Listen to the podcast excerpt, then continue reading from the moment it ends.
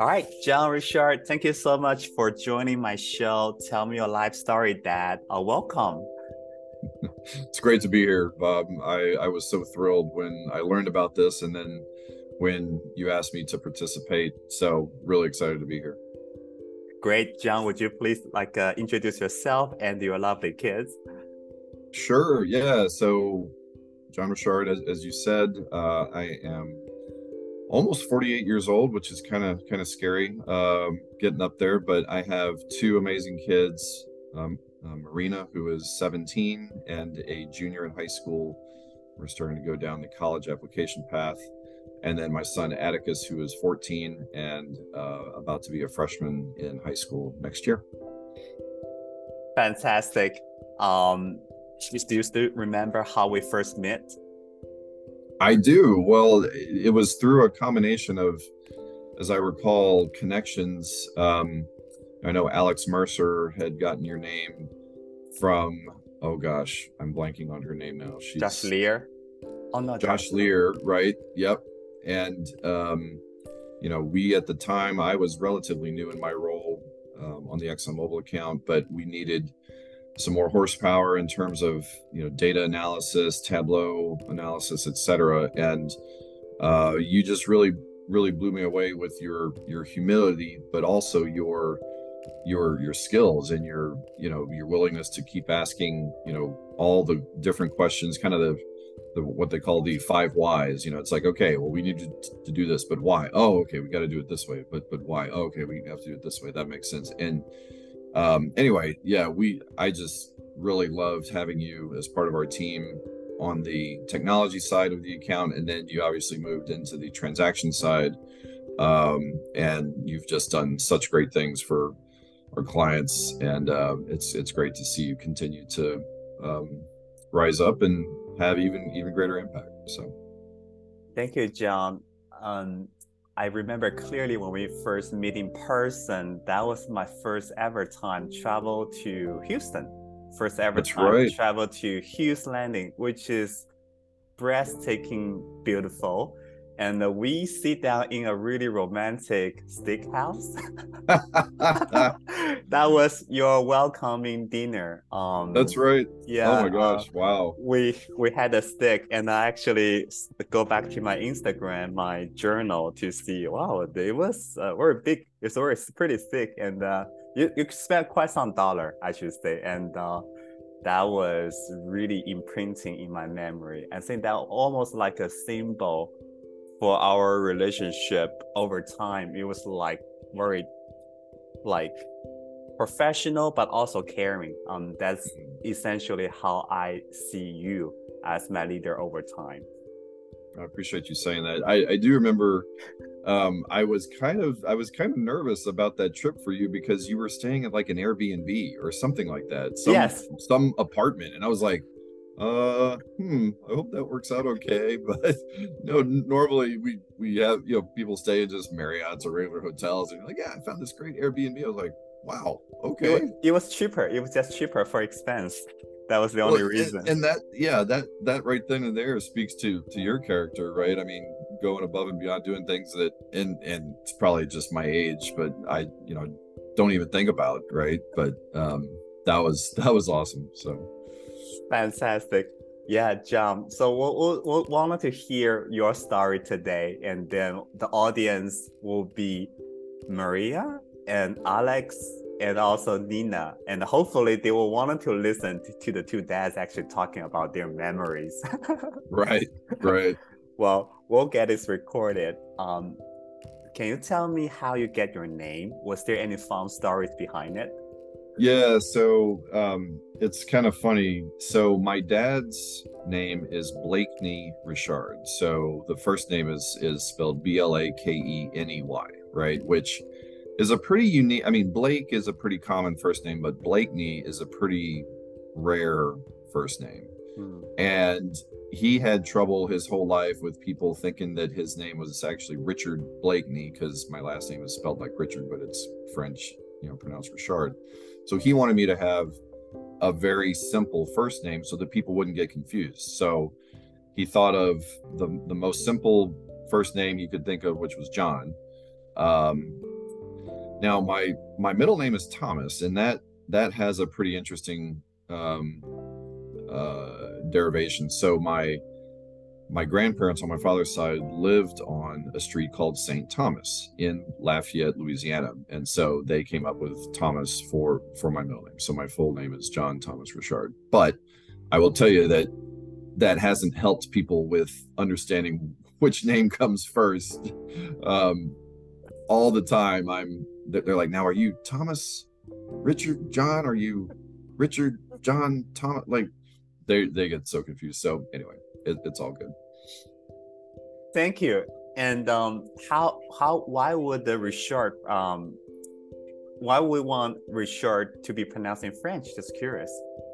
Yeah. So um, so my dad's side of the family are Cajun French, right? So what that means is that they are their history, their their family history goes back to um, France by way of the of the Acadia region of Canada, right? So so the French Catholics were persecuted in France in the 1600s. They traveled across the the Atlantic Ocean to um, what is now today basically um, parts of Newfoundland, uh, Nova Scotia, etc. Mm-hmm. Um, there, there's actually a lot of uh, Richards in uh, Moncton, Canada. I, I, discovered when I took a business trip there several years ago. Um, but then at some point, they were persecuted in Canada as well, and so they moved to South South Louisiana in the kind of late 1700s. And so yeah, and so they. I mean, it's funny. I had great aunts when I was growing up who didn't speak English in South South Louisiana. It was all French right? And so my dad spoke French. He would have to translate what they were saying to me and my mom because we didn't speak French.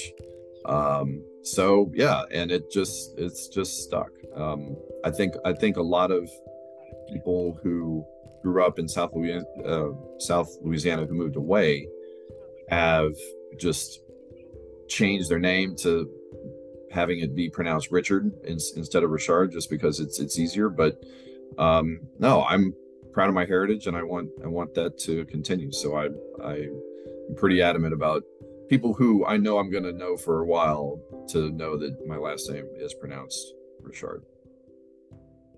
Thank you for sharing that history. Now I understand why it's Richard.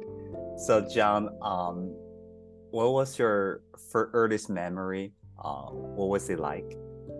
Yeah, so growing up, um, so my my dad was an English professor, and in the in the early '70s, um, you know, there weren't a whole lot of jobs for English professors, right? So you kind of went wherever the you know the job took you, and he ended up in South Texas, the small town called Kingsville, and that's where I was born and raised. I lived there all through my high school years, but it was just me uh, my my parents had trouble having kids, and I came along kind of late. Um, and uh, so I spent a lot of time with them. I spent a lot of time, you know, by by myself.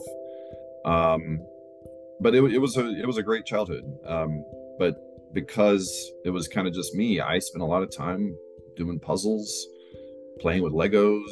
You know, um, I remember one of my first memories my mom with flashcards. So she was also an English major and then also a a a librarian.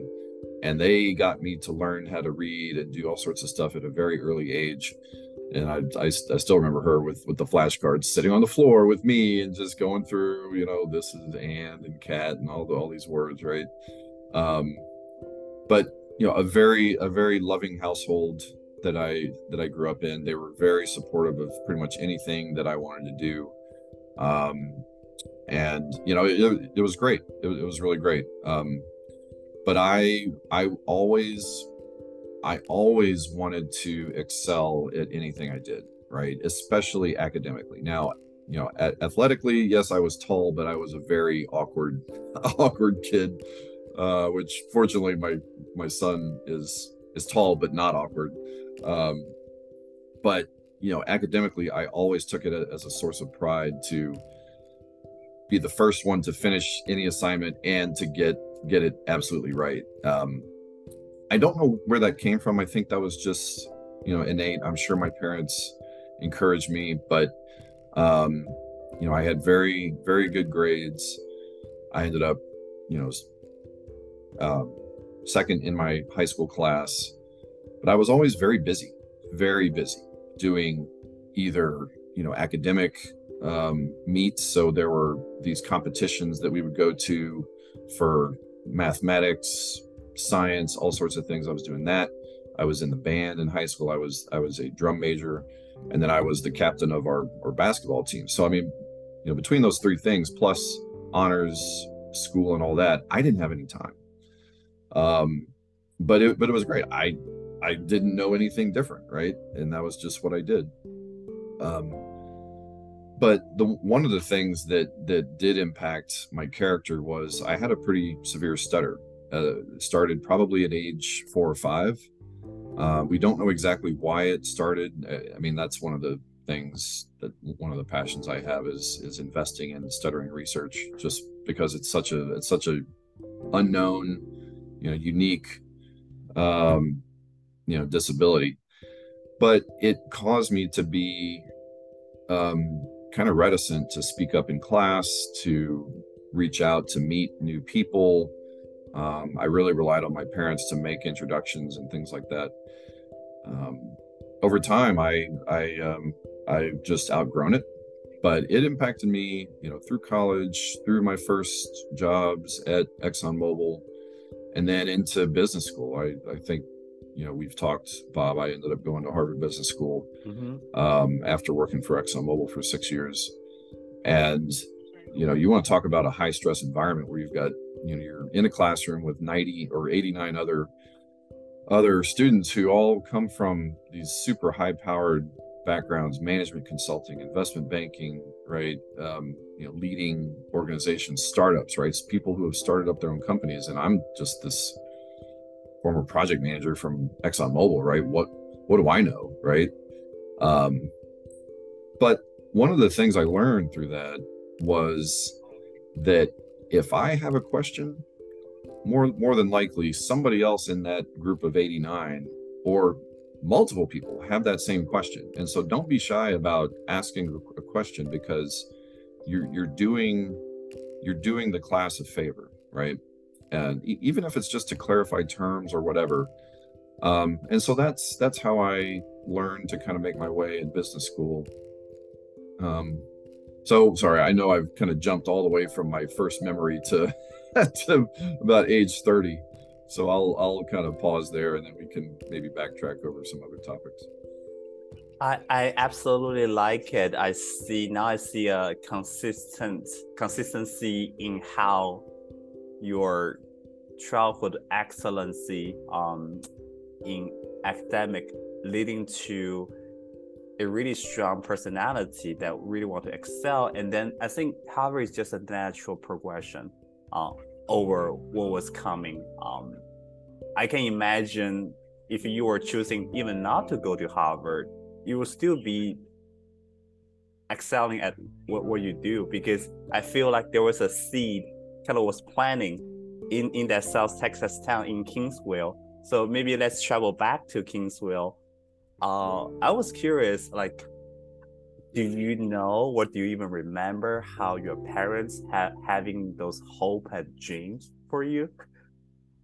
Well, it's yeah, it's kind of funny because you know they always saw me as being good at math and science, and you know I I would always build Lego cities, right? That was the thing I, I, would always build, you know, all these random buildings and streets and all that. And then when we would drive to South Louisiana to see my grandparents and, and relatives and all that, we we drive through Houston, right? And I was always fascinated with the the overpasses and the downtown buildings, right? Because I mean, it, it was such a such a new world, such a you know incredible uh, built environment, right? And so, because of that, you know, I had an interest in buildings and roads and whatever, and I was good at math and science. Everyone's like, "Oh, you should be an engineer," okay, fine. I'll I'll be an engineer. I didn't really even know what that meant, but it meant that I'd build stuff. Okay, cool. So I, I went to Rice University in Houston for my my undergrad degree, studied civil engineering, but realized kind of midway through my junior year maybe that you know I didn't really.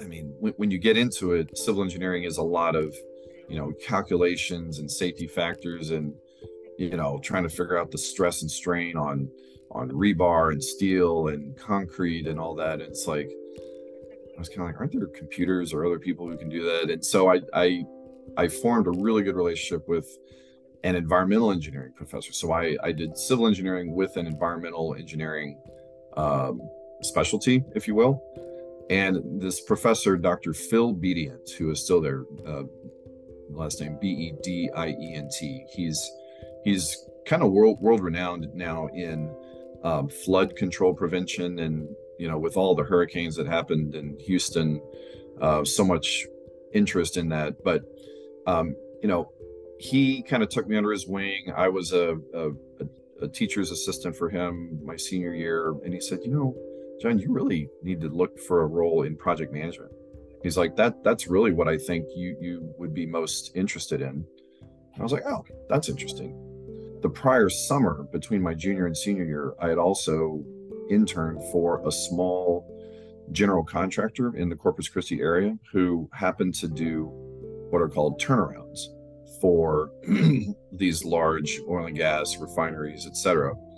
And that really piqued my interest too because I saw all the and, and it kind of got back to my love for the built environment, right? Because you you go into these these you know refineries and you see the 100 foot tall towers and the structural steel that goes around it and the piping and all that i mean i was i fell in love with that environment um and so you know dr bedient was the one who was like hey try to find some sort of project manager role. I was like you know what? That that makes a lot of sense. And so fortunately i was able to interview and show my passion um, to exxon chemical at the time. This this was three years, four years before they merged with Mobil, and um, and so that's that's how you know I evolved from you know my parents saying, "Hey, you're good at, at math and science, you like the built environment, go do engineering," and then obviously at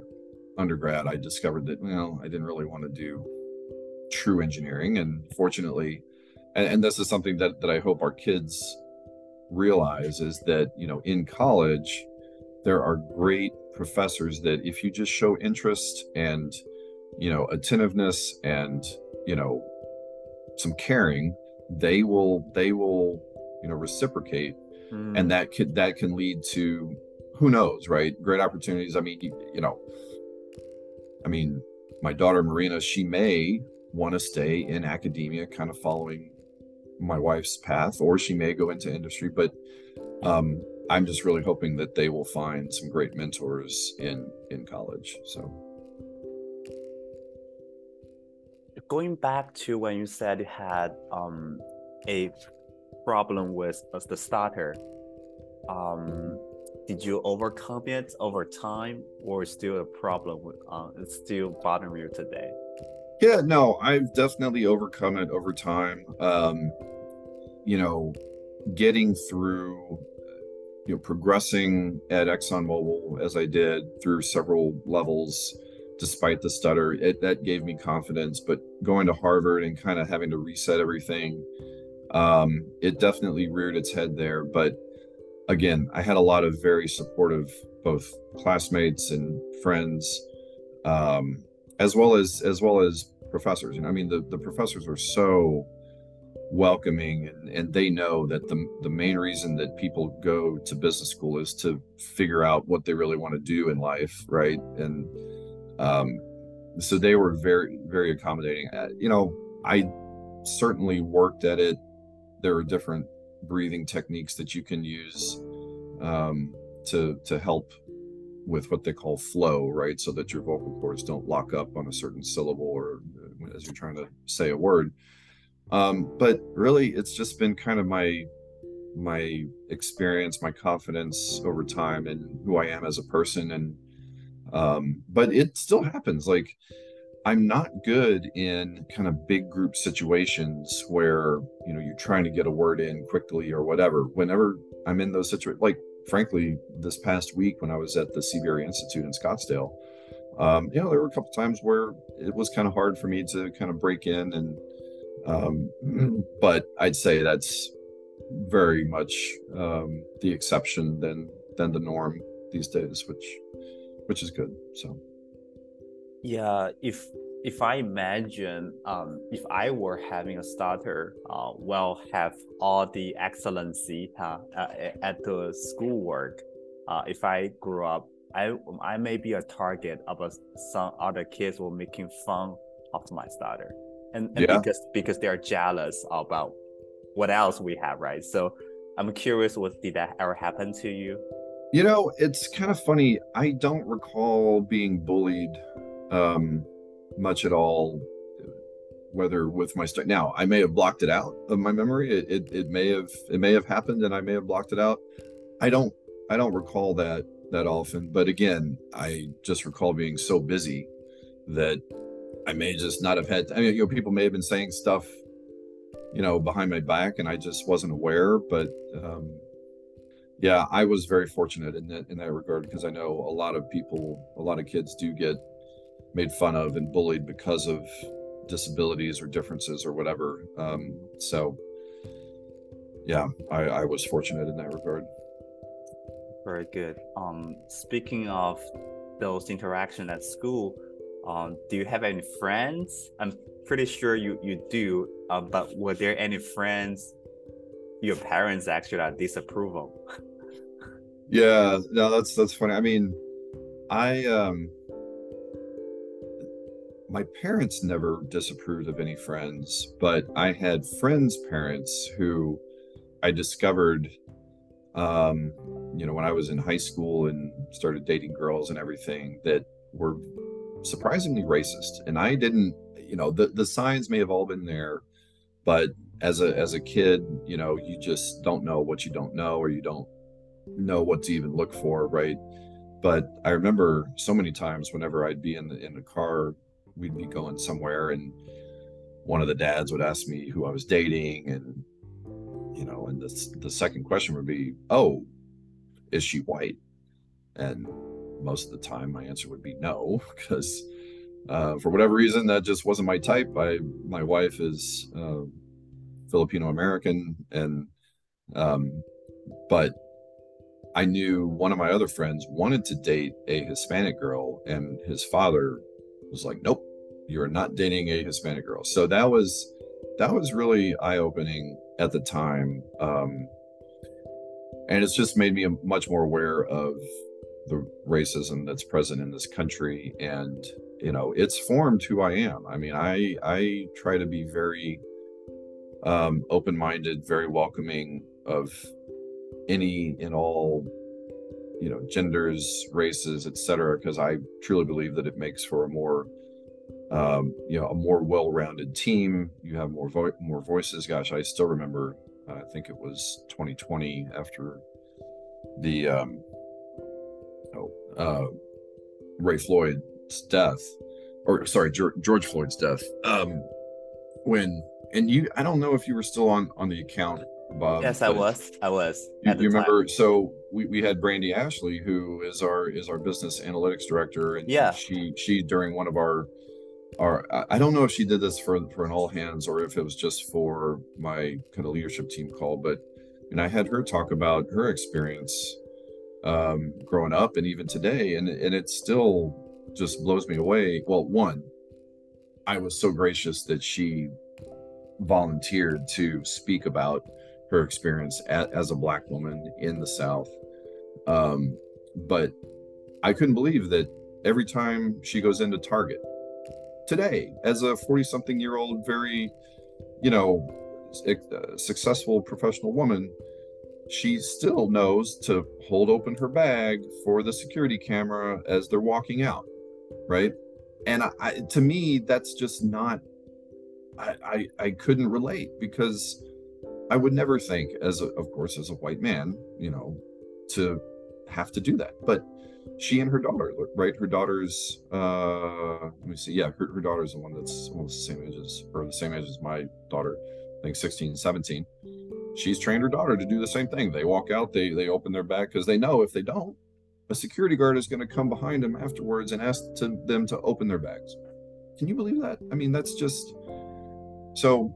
But all that to say, I try to create environments where people are willing to share those types of stories because I mean she she didn't have to share it and she was she was pretty reluctant initially when I first approached her. She's like, "Oh God, you know, I don't want to have to be the person to explain racism in this country to, you know, a, a, a bunch of people." But um, fortunately, she felt I had created a safe enough space to where she felt like she could, and, and, and she did. So anyway, you know, this is a long way from the question of you know friends who my parents di- disapproved of, but it it it kind of speaks to um, my upbringing and and how that has formed me today. So it's definitely definitely um, echo to the diversity piece. Uh, yeah, when I joined your technology team, it was probably the most diverse team ever in terms of gender, race, uh, experience wise, age, right? Even with a very small team, we were like literally everywhere. Um, it's like no two people are common. And but it was really working out great. Uh, I, I'll, I'll tell, I'll, I, I was really proud of the team and I still kept in touch uh, with almost everyone from time to time. So I think there was some truly bonding there. Um, yeah. Although I can tell you the first moment or honest moment uh, when I met the entire team. Brandy actually set up a meeting in Starbucks. Uh, it's the Hughes Landing Starbucks, the, the yeah. corner. Mm-hmm. Um, when when people kind of rush in, Rob, uh, uh, uh, uh, uh Alexis, mm-hmm. no Alexis, I call Alexis too much. Was it Alexis? It was, yeah. Okay. Alexis Ray. Yeah, that, that's right. Sorry, I, call Alexis every day to play CoComelon, so I think my brain is being washed. Okay, Rob, Alexis, and and then definitely Brandy. When, when we were there, I couldn't believe. I, I said to myself, okay, Bob, so this is going to be the key, the team you're going to work with. So that was after our steak dinner. so, oh, yeah. that was after it. Um, I will tell you, yeah, my first impression is then I, I, I was thinking, oh, we're so different. Can I be part of them? Can I be part mm. of us? But mm-hmm. it probably only took me two minutes to remove the doubt. and because it was that friendly, welcoming, maybe Houston gesture, like uh, everybody starting to offer, hey Bob, like have you tried this? Have you seen rodeo show? You definitely yeah. need to try this sandwich. Uh, let me take you to uh, this place and that place. Like I tell them, hey, I'm come here to work, and uh, I'm traveling right on on this uh, Exxon's budget, and they said, hey, then you still have time off the work, right? Then we can do that when you off. So yeah, definitely. So they they well, they put they put me into the house great. of pie. Uh, the house of pie. Oh and, yeah, yeah, yeah, of pies. Oh my gosh. And fun. then and then they use me as an excuse and invite, I think, the project management team, the safety team, basically every team who can, uh, and then like uh, the transaction team, like whoever sit on that third level uh, on the East Tower on the CB side, we just hey, right. Bob is here this week. Let's go to House of Pie. That's awesome. So, well, and and what's you know what I, I I love what you said what you said because so many people um and, and especially if they're you know if they're you know diverse if they're not kind of the and and when i say diverse like if you're showing up as an asian man and it's a group of white women or if you're showing up as a white man and it's a group of black women right like some people could have that moment of ooh i don't know if i'm gonna if how, how i'm gonna fit in here right mm-hmm. and so as leaders of the groups, we all need to be aware that newcomers are going to have that kind of moment of doubt or um, kind of questioning, oh gosh, how, how am I going to fit in? And we need to make very sure that we do everything we can to make them feel welcome. So creating a safe place. Um, Yeah. Going back to your childhood, um, how how do you think your parents um actually creating that safe place for you? Yeah. Well, I mean, um, you know, again, I mean, their worlds kind kind of revolved around me, right? Uh, it was kind of, and, and it's one of those things I kind of look back on now, and it's, and, and I kind of wish that my dad, in particular, I mean, my, my mom ended up being much more successful than, than my dad. My, my mom went on to be a high school principal um, at some pretty big high schools she became very well known within the um, kind of the the South Texas region as a great educator and a great teacher of teachers, right? Um, and and teacher uh, of school administrators. She ended up having a faculty position at the college to teach others how to be school administrators, etc. Um, you know, she was kind of like, look, I I enjoy what I do. I'm gonna I'm gonna try to do as much as I can and see how far I can go. And my dad got kind of jaded with what's called this publish or perish mentality within within you know academia where he tried to publish one thing and it got rejected and he just got very very down on himself. Um but so i mean his world kind of kind of revolved around me. It was taking me to whatever sports and then once i started driving you know he'd go to whatever events and you know i mean obviously very very supportive of anything and everything that i wanted to do. Um so you know i, I couldn't have asked for a more welcoming um, environment uh, at, at home. Um but in terms of kind of navigating my career and you know thinking about it's so funny. When i graduated from rice my dad was like oh you, you need to start thinking about business school. I was like well dad I, I don't even know what that's all about. I need, I need to go get some experience. And then after working for exxon for six years i'm like i'm going to business school. He's like why would you want to leave exxon? It's such a great company. I'm like but dad i want to see what else is out there he's like yeah but eh, the world's kind of a scary place. You don't really need to go and see that. It's like, no, no, no, but it's Harvard. He's like, okay, fine.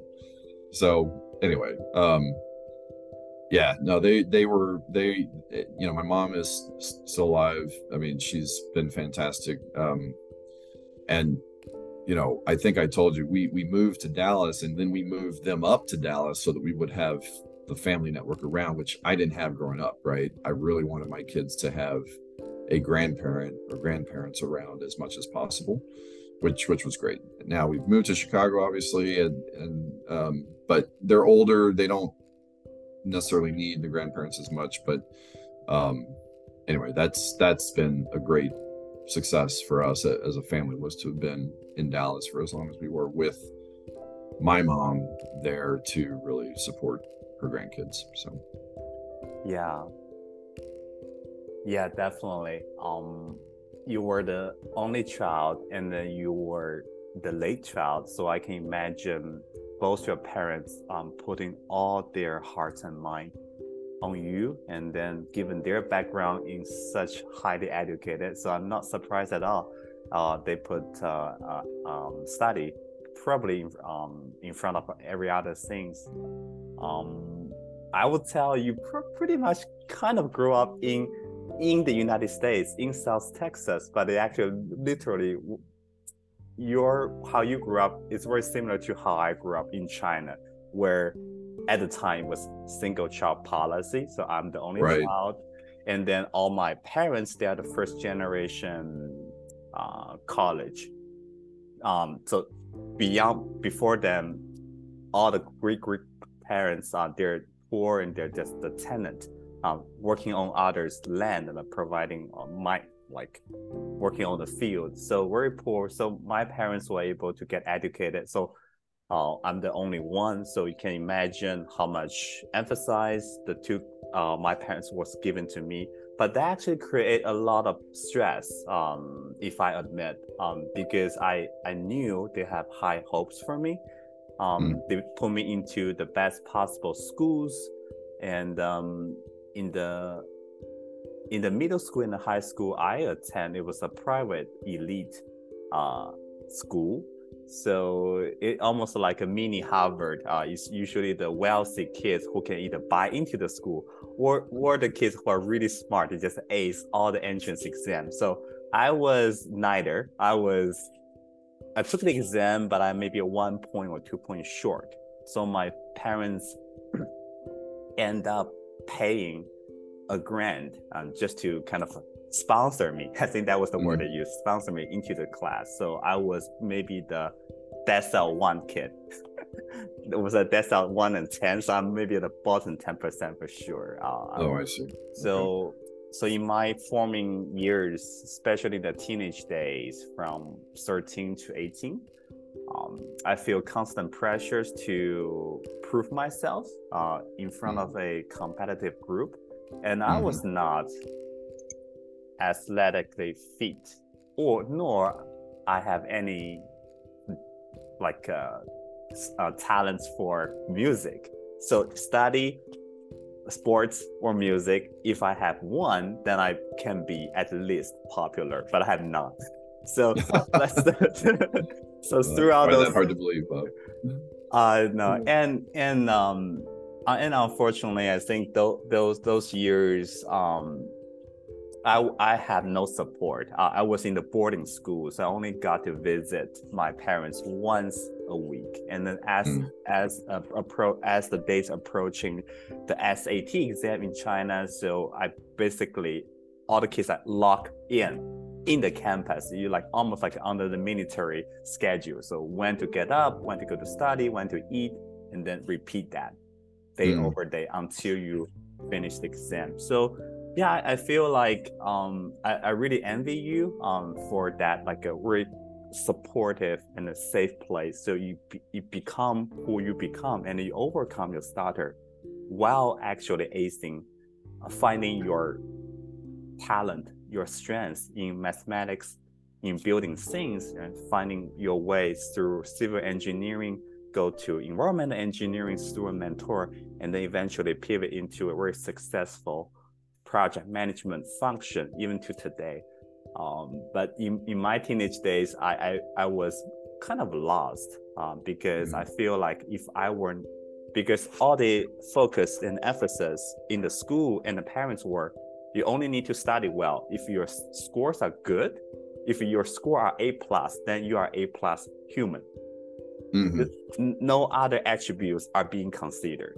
Mm-hmm. No, no matter yeah, how. So tough and then unfortunately, I was maybe a B student, so uh, I feel like all my self worth maybe just a B.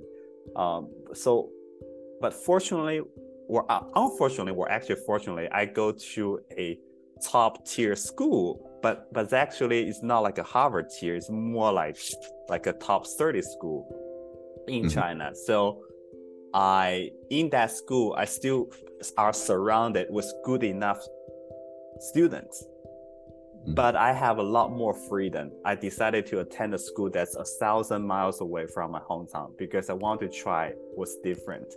And mm-hmm. the first thing I tried was rebellious. I tried not to go to school, not to do any homework, and then there's no, there, there was nothing I actually, not not my heart were putting into the schoolwork because I want to try all the college activities like the for the adults like um, sports club like uh, student union running student activities like i was very busy running those because mm-hmm. i was mm-hmm. thinking if i can prove myself in a way other than uh, academic then i'm still going to be successful and um, it was not it was it was it was like uh, at the end of the first semester there was literally a very serious letter uh, sent to my parents to say, hey, basically, if Mengli Bob can continue to fail all the required uh, curriculum, he will be removed from, from our college. And th- that was very uh-huh. serious. Um, and I was in math major,